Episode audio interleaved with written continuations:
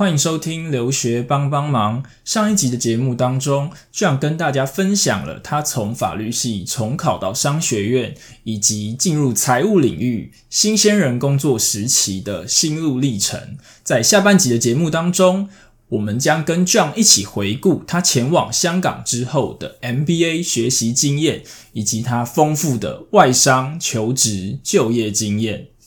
让我们一起收听这一集的节目。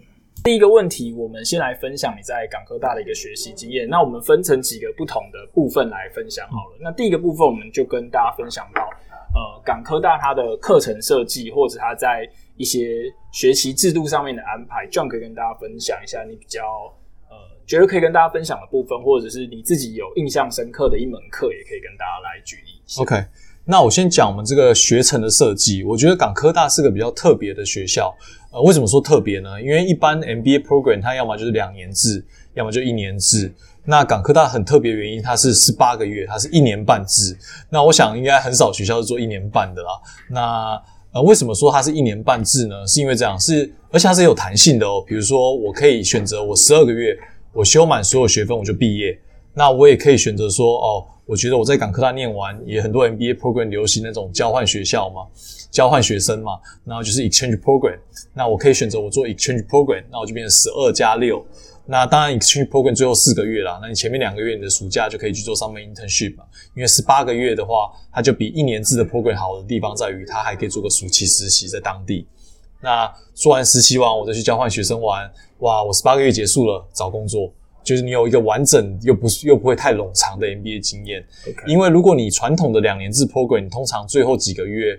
其实就是比较 focus 在找工作，那万一你找到了，其实就没事做了。是，甚至是前一年拿到 return offer，后面一年根本也不用。对对对对对，所以我觉得十八个月是一个刚好的时间。是。那如果说你今天不做 exchange，你也不做上面 intern，你可能是 company sponsor，就是公司说啊，你就赶快去拿个学历吧。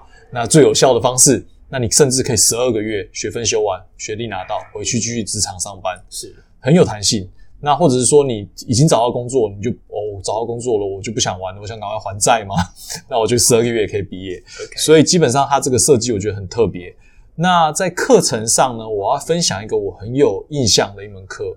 那这门课它叫 Private Equity，它是私募基金的一堂课。那当然我的这个教授他是一个呃有点像是这种我们从外面聘进的，他本身还是一个呃私募基金业界的人士，他本身是一个私募基金的 partner。那同时要在我们学校做一些客座的教授，这样。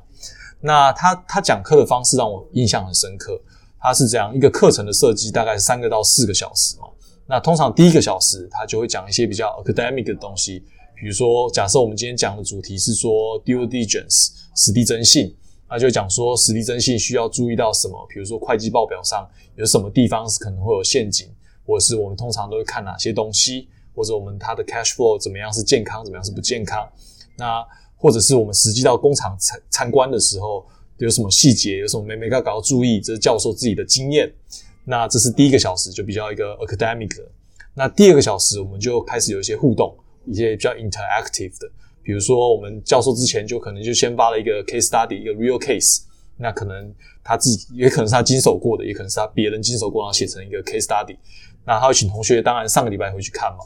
那这个礼拜就换你们来报告，那就看到你这一组的或者你隔壁组的，通常会选两到三个组上去报告。那报告说他们看从这个 case 里面，他们觉得呃做 due diligence 发现到什么问题，那怎么解决？那有什么潜在的危机？然后就做这个报告。那底下同学就可能就会有问题说，哎，你们可能没考虑到这个，或者你们这件事是不是有点多做了？就会有一些互动。那教授有出来讲评。那就是一个很，就是可以跟同学互动，然后可以看到从不同人的角度，或者不同国家国籍文化的角度来看这件事会不会不一样？比如说中国同学他可能就更重视呃这些有没有是呃财务报表不诚实的问题。那比如说很多外国同学可能有他不可能考虑环保，跟考虑什么，就很多激荡在一起。那第三个小时更有趣了，这时候教授就会邀请突然一个特别来宾来了，然后可能西装笔挺。因为我们那个校区，其实我们学校在中环，在香港中环有个校区。那我们通常晚上的课在那边上嘛。那那边可能很多周围都是投资银行，或是 accounting firm，就那四大会计师事务所。那就看到一个西装平底的会计师进来，教授说：“哦，这是我多年的朋友。那他本身刚下班呐，然后过来跟大家分享一下他实际在做实地征信的时候遇到什么样的经验，然后有什么可以跟同学分享的。那他可能讲了半小时，他在实际上操作的状况是什么嘛？那之后他当然会有一些 Q&A 的 section，或者最后结束之后，教授就打开一瓶红酒说啊，那大家这一堂课很开心，大家来参与，那我们大家可以 network 交换一下心得。那他可能也邀请了几个毕业学生来跟我们一起聊天啊，然后分享怎么找工作的这个领域嘛，在私募基金这个领域，所以你就发现他整个课程很丰富，他有学术的部分，他有跟同学之间答辩的部分，还有最后跟业界互动，甚至到最后找工作的部分都有。这是我觉得在一般台湾商学院教育或者是传统 MBA 里面，我会觉得我们学校做的特别好的地方，因为我们学校的确有这些资源，我们是亚洲最好的大学。然后我们同时有很强的 academic 的这些教授，甚至他是可能业界高薪挖来的。那同时我们也有很好的校友资源，因为都在香港嘛，都做财务的嘛。那同时我们又有很好的这个地点优势，因为香港就是一个很多金融人才的地方嘛。所以我觉得这个是我们学校在课程设计上很强的一点，就尤其针对财务这块，然后你会有完整、很完整的体验，而不是单纯的是看教科书想象。对，那这是课程我觉得蛮特别的地方。OK，呃，第二个分享的部分其实也是蛮多 MBA 学生他们很有共鸣的部分，就是大家一致可能会觉得说，MBA 最珍贵的东西其实是在你周边一起上课或一起做做 project 的这些同学们。呃，那就让你自己觉得在呃港科大的这个环境里面，不论是他的 diversity 或者是他的学生的人格特质，在讨论的一些。呃，分享不论是在呃小组讨论，或者是在一些专案的配合上面，你自己有没有一些比较有趣的经验，或你自己所看到的港科大？对对对，呃，我觉得我们学校在这一点也是很有特色的。为什么这样说呢？比如说我们我们是第一个是我们是比较小的 program，所以我们学生大概都一百出头人左右。那一百出头人代表什么？代表你跟这群人相处了一年之后，你每一个人都很熟，对吧？因为有的学校，比如说美国的学校，或者是欧洲的学校，它可能一个 program 是四百个人到八百个人。那你怎么确定你对这八百个人都了若指掌呢？很难吧？那对我来说，一百个人我们每天生活在一起啊，对啊。而且港科大最大的优势就是很多外国人或者很多欧美人士来亚洲的第一站，他们通常会选择香港或新加坡嘛。所以我们学校是很多呃欧美人士首选，就是他们想要一个 Asia experience，他们都会选择香港作为他们的一个出发点。那在这一百一十个人中呢，我们当年是一百一十个人啊。我们同学的组成可能会来自三十七个国家，OK，这代表什么？代表一个国家可能了不起就一到五个，就不会超过五个。像 Even 我们那时候中国同学最大宗也大概不到十个，对，那可能第二第二多的可能就是欧美国，因为美国很大的国家嘛，可能也是不到十个。那剩下像台湾就我就是唯一一个，那很多东南亚国家都是一个国家一个啦，那很特别啊，所以这群人在一起就有很多火花。那举个例子来说好了。呃，我们学校也是一开始就会先帮你分好组，因为他怕你都是找一些什么 comfort zone 啊，比如说台湾人就跟台湾人在一起啊，中国人就跟中国人同一组啊，他们不这样，他直接把你打散，学校帮你安排好。那我那时候因为我是唯一台湾人，我没得选嘛，我也没有什么 comfort zone 嘛，但是我选到一个，就是他们把我安排到一个我觉得很可很有趣的一个组别，是这样的，我有一个我们组里面我有一个日本人，她是日本女生，然后年纪比较长一点，然后在马自达做行销。然后她就是一个行销的一个呃日本女性，那那另外一个同学他是一个俄罗斯人，俄罗斯男性，那比较长得比较魁梧，那以前是在做军火的这个 supply chain 也很特别。那还有另外一个是一个投资银行，一个女生，呃乖乖巧巧的一个加拿大裔的人，然后她是来香港做投资银行。那还有一个是一个南美洲的一个很健谈的一个大叔，那么然后他是做这个 supply chain 货运相关的 supply chain。那你看我们这组人。基本上国籍，然后文化，然后背景都不同，那把我们凑在一起讨论报告会是个什么样的状态？很有趣。有一次我们就在讨论某个报告的时候，这个南美洲的同学他就觉得哦，这个我很懂啊，这个我们就这样做，Let's do it，Let's do it。那我这时候就觉得哎啊，OK。然后我就看到那个日本同学就开始翻白眼，他觉得我就想说，嗯，他可能有什么话想讲，但是他不好意思表达。那我这时候我就扮演一个。台湾人嘛，就来扮演这种桥梁的角色。我就跟这个南美洲同学说：“哎，嘿，巴黎巴黎，Let's slow it down，Let's slow it down。呃，I think we should discuss this a bit more。”那这个南美洲同学就就说：“OK，OK，Let's Let's discuss then。”那当然，这个日本同学我就鼓励他说：“哎，speak out，probably you have something to share，something to say。”那他当然就比较乐于敞开心胸，有这个好的方式让他讲嘛。那讲完之后，我们就可以有个协调，然后最后就做出一个大家都能满意的东西。那想一想，如果你周遭没有这样的经验，你可能就无法察觉到，就每个人会有不同的反应。那这就很有趣嘛，这是文化上的差异。那每个人他们擅长的又不一样啊。比如说，虽然我觉得我的数字很好，可是我有一个投资银行的同学，哇，他可能用 Excel 比我还快啊，那可能算什么东西也比我快。那我在他身上，我就可以学到很多我不够的地方。那我觉得这也是一个很棒的一个学习方式嘛。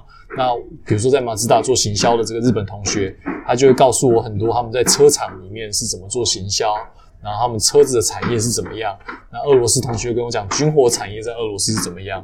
那我觉得都是有很多的很多学习的机会啦。那所以我觉得这个是一个特别让我觉得在我未来职场上有很大的帮助。因为像我现在的公司也是很多呃好莱坞的人，比如说美国人，那也有很多是日本人，有在日商的电影公司嘛。那也很多这个韩国人、中国人，因为我们市场都很大。那我觉得诶。其实上，尤其我现在 regional role，所以我对口窗口就是世界各国的人。那我觉得，如果没有当时 MBA 的经验，我现在可能就会比较，你知道吗？就是比较不知道怎么去跟人家讲话了。那尤其是我现在很大的市场是日本嘛，那我就觉得，诶，我当时跟那日本同学相处，让我现在在跟日本人合作的时候，就觉得，哦，他们很 detail oriented，或者他们需要鼓励他们多说出他们的想法。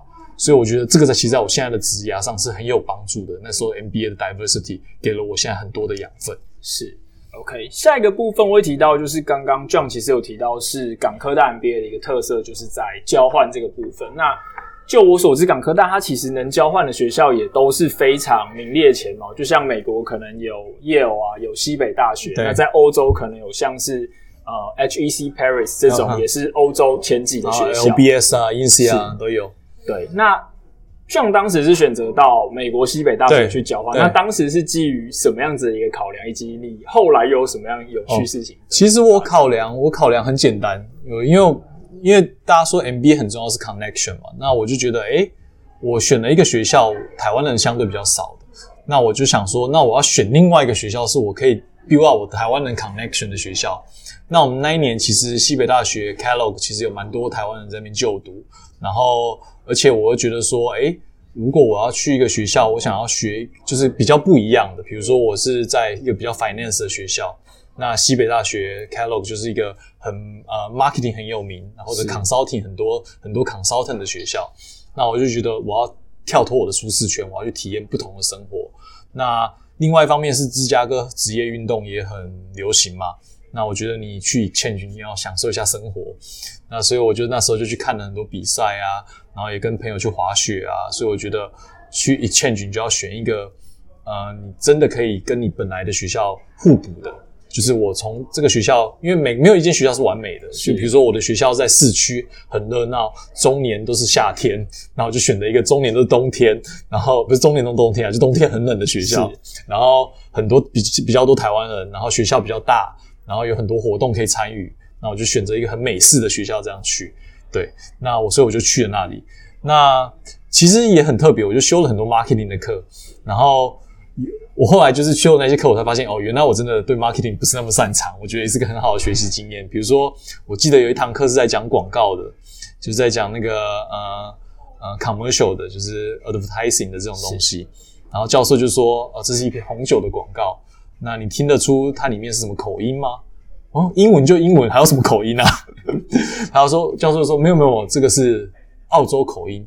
我说澳洲口音关我屁事哦。他说哦，因为这支红酒他们主打的市场是波士顿，那波士顿可能很多人是比较偏近，因为它是澳洲品牌的红酒啦，所以他说波士顿口音或者澳洲口音在这个市场是比较流行的。OK，所以我就想说啊，口音。我连英国腔跟美国腔都分不清楚，你还告诉我美国还有分波士顿口音跟什么口音吗？所以我就觉得很有趣。那我觉得，诶，也是学了一课。那甚至他也放一些很多什么汽车保险的广告。台湾谁会知道汽车保险？台湾汽车保险没那么流行嘛。可是美国汽车保险对他们说很大。是。那所以我就觉得，我去修了一些这种我以前在亚洲没办法体验到的。我就觉得，呃，当然学学习的可能挫折感很大，可是我觉得很新鲜，然后给了我很多机会。那另外一方面，就像我刚刚说的，我找了一个很多台湾人去就读的学校，然后我后来都跟这些人变成很好很好的朋友。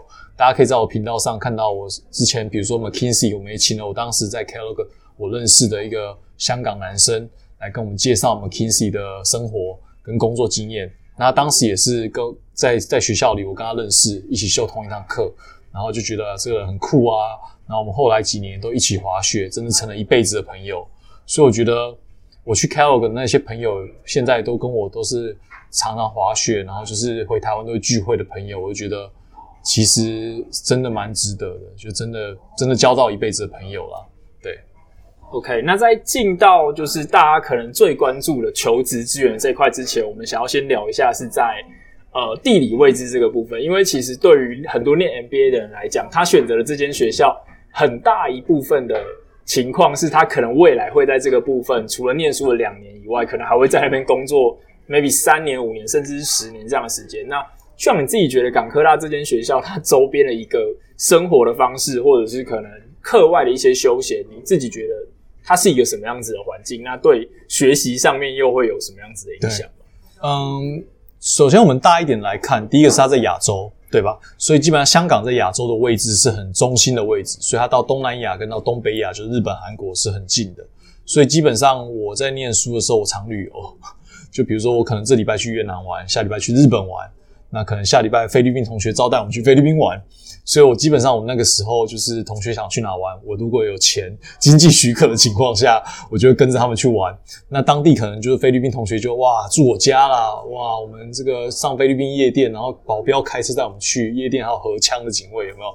就很不同的体验啊。那去泰国，可能泰国的同学就带我去当地很多当地的市场啊，然后或者去日本的话，日本同学就会带我们去体验日本下班族的文化，就日本上班族下班的文化。那或者去韩国，我就是韩国同学带我去玩嘛，所以基本上从整个环境来看，香港就是一个很方便旅游。那我们再从城市来看，香港是一个娱乐很多的地方，就是它是一个呃金融气息很重。大家知道中环旁边也就是兰桂坊，所以我很多时候就是跟老外们在兰桂坊里面喝酒聊天，就聊运动啊、看比赛啊，或者是就单纯就是喜欢喝酒。那甚至我们常常就是一个礼拜，尤其是刚开学比较不忙的时候，可能一个礼拜我们就三天去去兰桂坊喝酒。有人说啊，John 你这个酒鬼，我说不是，我只是想学习怎么跟不同的国家的人交朋友。因为你知道，其实很多人就是一开始比较严肃嘛，可是你跟这些比如说俄罗斯人，比如德国人，哇，喝两杯之后，他整个变跟你 body body 啊。所以我觉得哦。跟这个同学 network，现在我们也是一辈子好朋友啊。他们有时候来香港出差，或者他们还在香港的，我们大家还是会下班去喝一杯嘛。那其实就是交朋友。那香港也有很多户外的事情，比如说像我们学校是要在比较靠近西贡的地方，那我们每年暑假我们都会办那种，就是租一艘比较小型的，算是不是不能说是游艇，但是就是大一点的游艇，小一点的游轮，就一艘船可能载个二三十人。我们就直接去开到无人岛上，然后就做一个 party，这样对一个船上的 party，那么大家就这边喝酒啊、晒日光浴啊、游泳啊，就其实也蛮多户外活动，然后也可以去爬山。香港是一个群山围绕的地方，所以很多山可以爬。所以一个城市来说，它娱乐性很十足，然后它本身的交通也很方便。香港到处都是地铁跟公公车，所以基本上那边求学就是找工作也很方便啊。比如说我到市区，我搭个车就可以面试，面试完我西装脱了。我就可以在旁边喝酒，喝酒完我回到学校，我就可以去打球运动，很方便。那这就是这个城市。那所以这个就是你刚刚提到说，呃呃，这个城市的的选择。那这个问题我我有点忘记，这个问题还有什么其他的地方是你想知道？主要就是也让大家了解一下，在港科大念书，就是像你刚刚讲，可能会有什么样子的一个生活。OK OK OK。对，那接下来可能就会进到大家最。关注的一个部分就是，毕竟 MBA 大家很看重是他后续的一个职场的发展嘛。那这样你自己觉得，呃，港科大 MBA 的这个 program，它在不管是它学校的名声也好，它的校友在当地的一些 network 也好，或者甚至是学校直接跟当地的一些企业有产学，或者是有什么样子的专案合作，你自己所看到这个 program 有提供给你什么在求职上面的帮助或资源？OK。我觉得，呃，每间学校在求职的资源上都有优点或缺点。那我觉得跟他本身学校擅长的是什么很大的相关性。比如说，我当时如果选了港科大，如果我要找美国的工作，那就天方夜谭。因为第一个是我没有签证嘛，第二个是我们学校在那边完全没有资源嘛，所以我不会要求我的学校给我很多资源，让我在找美国工作。那相对的，我们学校擅长的可能就是香港当地的金融工作。哇，那可能很多都是我们自己 program 的学长姐，或者甚至是我们大学部的呃校友，或者甚至是我们 EMBA 的校友。那这些都给了我们很大的一个求职的帮助。那当然，如果再往外扩散一点，可能上海我们也蛮多校友的，新加坡也蛮多校友的，那甚至我们在日本、韩国也蛮多校友的，那这些都是可以帮忙找工作的。那如果你说到欧洲、美国，我就觉得哦，这就不是我们学校强项。那产业来说的话，也是一样，金融业绝对是我们最强的，因为香港是金融业。那如果你再往外扩散一点，香港可能很多这种 luxury，就是 LVNH，、呃 Hermes，呃，就是这种名牌。就这种名牌产业、奢侈品产业，那这个也是我们很强的。就比如说，我很多的学长姐可能都在 L V N H 里面做财务、做行销。那你要进这种产业是很简单的。那再往外圈一点的，就是金融业、呃，奢侈品业。那 Hospitality 这在香港也是很强的。是。比如说，我很多学姐都是在这个 J W 这个集团做这种 hotel 的的 management 或者是 operation。或甚至是做 finance marketing 也都有，或做 strategy，那这个 hospitality 也是香港很强的一部分，所以这个产业我们的学长姐也蛮多的。那再往外圈一圈，就是所谓的 logistic，因为香港是个很大的港口嘛，是，所以说海运、空运、国泰航空或者这些海运的运输公司，呃，就是我们也有很多学长姐在里面从事工作，所以这个也是我们学校蛮强的一块。那最外圈其实就是可能其他学校是强项，但是我们还算有一点点沾到边的是科技业。那大家会觉得香港哪有科技业？我们很多校友其实在深圳，那深圳是中国科技业的重镇，是。所以我很多校友是在这些华为啊，一些中国校友在华为啊，那甚至在腾讯啊，他们都是备在深圳。那这也是我们学校的强项。那如果你说，呃，除了这个之外，像 consulting，我们学校就完全不行。OK，对，因为香港比较比较少 consulting 嘛，是这个产业本身就相对比较小。那很多，比如说呃，consumer goods 就可能就没像美国的学校那么强，因为美国学校的 consumer goods 可能都很多啊，比如说 Nike 啊、Adidas、呃、P&G 这种，就是在美国就是很流行的。那在香港其实 office 相对较小，所以每个学校会因为它的校友的特质、它的 location 会产生不同的强项弱项。那他学校的 career office 也会根据他有的菜能够炒出多少东西，是，所以会会有这样的关联性啊。对，下一个问题我们就会聊到，呃，John 你自己在当时毕业前夕或者是毕业的时候，你自己对于你在职涯的规划，包含你要选择你要去的呃产业啊，你要进的一个品牌啊，甚至是你怎么样去规划说我要做一个什么样子的职务内容为核心的一个 position，你当时是做了什么样子的考量？那或者是你在香港有经历什么样子的一个面试，或者是找工作的经验？OK，因为当时我其实我有想过去投资银行，可是我觉得，呃，第一个是我觉得现在投资银行相对来说，台湾人是比较难进去的。就是当然我就是面试很多间啊，有些有给我机会，那有些就是滑铁卢嘛，滑铁卢。那其实基本上，呃，为什么说台湾人比较少机会？是因为现在台湾的金融市场。就是没有什么没有什么 MMA，因为我我专长做呃 MMA 嘛。是。那其实现在台湾并没有太多这种案子。那同时中国的案子比较多，所以基本上他们比较喜欢中国的学生，就是都进投资银行的话，那第一个是我我市场就是台湾人能做的东西就有限嘛。那第二个是说，嗯，就是以我的年纪来说，好像现在去投资银行好像有点太辛苦了。是。因为我看我的中国同学在里面。可能要在做一个 summer intern，可能每天是半夜一两点下班，然后隔天早上七点要去公司。我会觉得我这个年纪好像不是在追求这样的工作的形态了。当然钱很多没错，可我觉得或许我可能不能真的负荷这样的工作强度。那所以我那时候就想说，那我我还是专长还在企业里面做财务嘛。我以前就在企业做财务，所以我想要跳到外商做这种 corporate finance。那所以我的实习就找了在上海的药厂。做 corporate finance，那最后我 MBA 毕业之后，我也是进到香港的一间 consumer goods，然后做 corporate finance。那同时，因为我觉得现在很多做 FNCG 的，就是在香港或台湾，他们通常都是在同个办公室，所以我一开始选的那个就是 RB Ricky Ben Kisser，他就是 cover 两个办公室，所以我觉得诶，其实是一个很好的出发点，因为我懂台湾市场，那我又可以，就是我当然是懂台湾市场，所以拿到这个工作嘛。是，那某种程度我又可以多了解香港市场，然后我又可以在一间大外商里面。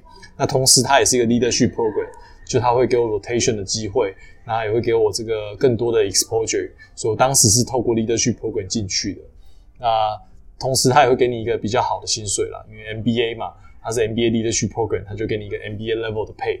那所以我当时就是就觉得。其实同同学在求职，MBA 同学求职的时候，呃，找这种公司外商公司，他通常都有 MBA leadership program，是他通常给的就是他专门找 MBA 学生，那他配通常都给的还算不错。OK，所以一一方面也是我就录取了这个 program 嘛，所以我就去了。是，然后产业又是我喜欢的，因为我就我就觉得说，其实我相对金融产品来说，我很喜欢就是看到实际的产品，因为我就可以跟就可以大概分析说这个产品卖的好或不好。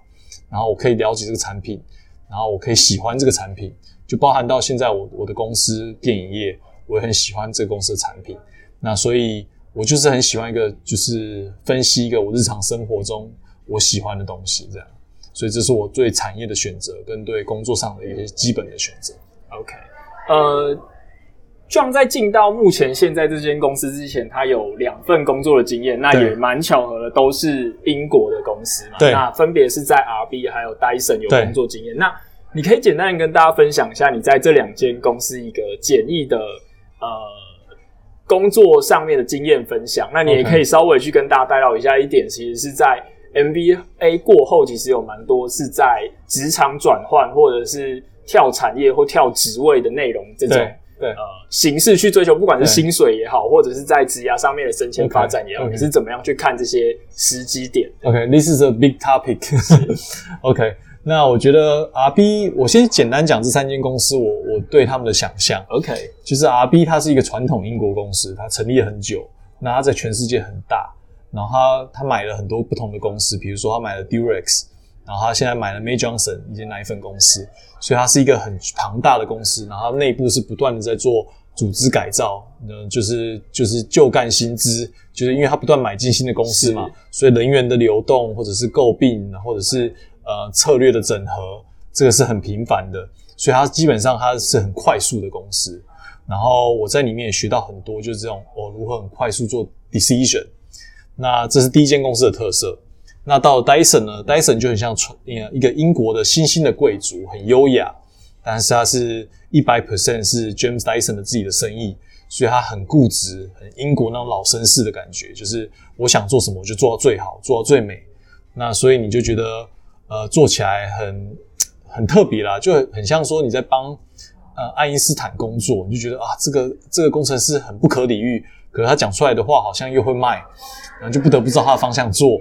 就相对之下是比较没有弹性，然后有很多时候就是你知道，就是很酷很炫，是，但你就觉得就是它有它一个特殊特殊的魅力在，但这间公司又相对比较新，因为它是一个新的公司嘛，所以你在里面你会有很多机会去尝试一些新的事情。OK，对，那像我那时候就是开始做一些 data 相关的事，然后当然那时候集团里面也很提倡，因为。Dyson 就是 James Dyson 本人就是一个工程师嘛，所以很喜欢这种 data，所以很鼓励做这件事情。所以你只要顺着他做，就哦，就是这个组织发展就很有趣。对，那再讲到 Sony，Sony 是一个更特别的公司，它是 Sony 是很久以前 Sony 日本公司在九零年代的时候很有钱嘛，那当时大家家里一定有印象，那种红色小跑车是就到录影带那种，那个叫 VHS。那当时 Sony 为了争取 VHS 的规格，想说日本公司嘛，他跟 Panasonic 在竞争。那说那我有钱，我买个电影公司，我这样录影带的规格我就可以拿得下。他就有钱到就买下了当时的 Columbia Pictures，然后就是变成一个怎么讲？呃，日本爸爸，但是买了一个美国公司，是，所以他基本上我能说他有一种美日文化的混合。呃，日本文化的部分就是比较终身雇佣制，比如说我们公司每个人基本上，呃，我现在的主管们都是待十五到二十年左右，OK，很特别，我从来没在一个公司看过待十五二十年的，就除了离开台商之后，是对，然后每个人就是，但是我们工作文化又是很美式的，比如说我们现在就在放 Winter Vacation，是一路从十二月二十四号放到一月一号，就跟着美国的假期在走。然后里面的人也都是很美式的，比如说我们是弹性的工作时间，然后中午大家都会去运动，然后甚至我们每个礼拜五都有 Whisky Night，大家会一起喝个酒聊聊天。是，所以它又有点像日本的这种呃终身雇佣制的文化，又有这种美商的这种上下班的文化，所以我觉得它是一个很特别的结合。那当然，它就是电影公司，所以里面的人都是电影的狂热分子。是，然后所以大家对电影每个演员、每个导演拍过作品都如数家珍啊。那就是，但是就是很电影，就是跟我其他两间公司很不一样。其他两间公司就是很日用品，或者是很电器产品，很电影。所以你会发现，其他们产品都不太一样，然后风格也不太一样。那再回到，就是介绍完这三间公司之后，再回到职涯的选择上来说，我觉得在每段的职涯选择，对我来说，我考量的都，其实我都选择相近的产业，就是我有兴趣的事情。我绝对不会去做一个说哦，我又跳回到金融业，因为我就本来就对金融业没兴趣嘛。那所以你看，我选择产业都是我热爱的事，比如说我热爱这个日用品，因为我觉得这可以分析嘛。然后 Dyson 这个产品很酷嘛。然后电影我很喜欢电影嘛。那我同时也是在追寻说我的职业啊、我的职能怎么发挥到最大。所以比如说我进去呃 R B 一开始的时候，我是做财务。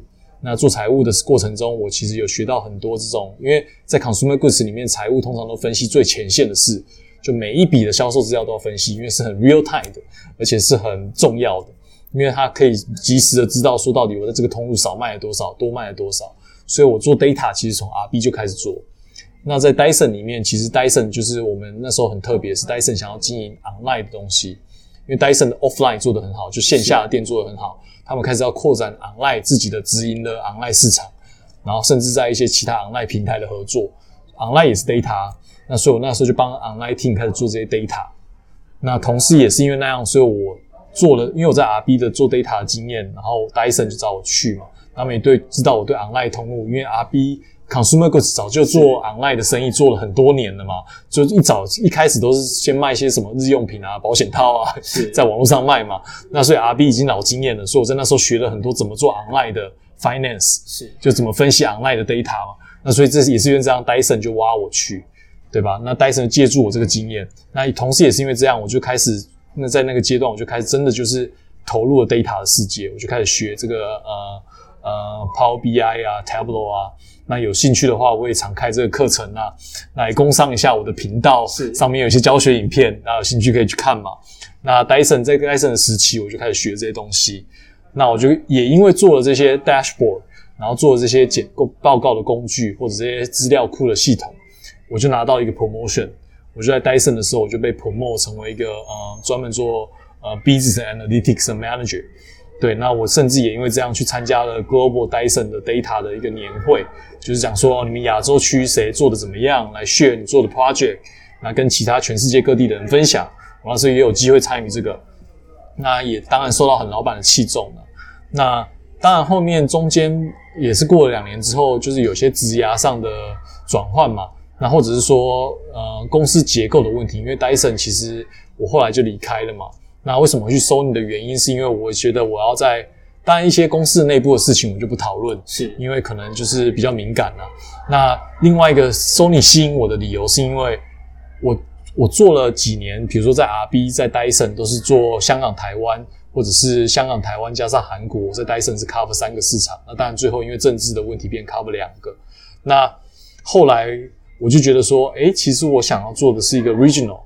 我下一步应该是我在 local 市场我已经做的很熟了，那我想知道在 regional 做是怎么样的一个感觉。比如说我跟各种不同国家的人做这种 data 的 project 是什么样的一个过程。那当时 Sony Picture 在香港就是一个 regional office，然后就告诉我有这个机会，说哦，我们现在要找一个 finance 背景的人，又会做 data 的人，来帮我们做整个亚洲的这样的一些 data 的分析跟 finance 的分析。那我当时就觉得哦，这是一个很棒的挑战。那而且你要去想，呃，data 这个事情呢，它在每个产业有发展的成熟度。为什么这样说呢？在 consumer goods 里超成熟，因为你每间商每个商店里面一定都有 POS machine 嘛。是。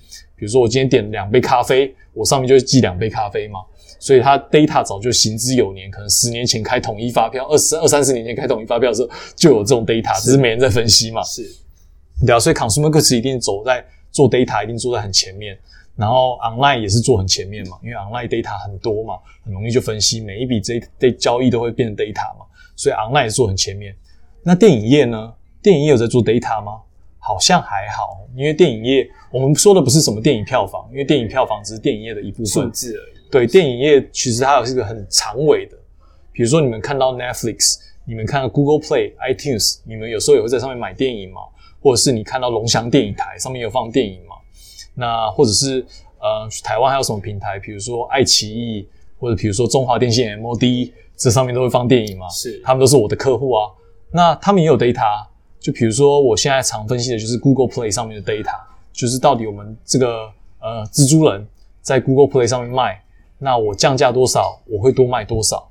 那这些 data 其实很新的，因为五年前没有 Google Play 啊，是五年前 Google Play 上面可能没有卖电影啊。那所以你会看到 data 其实在不同产业成熟度是不一样的。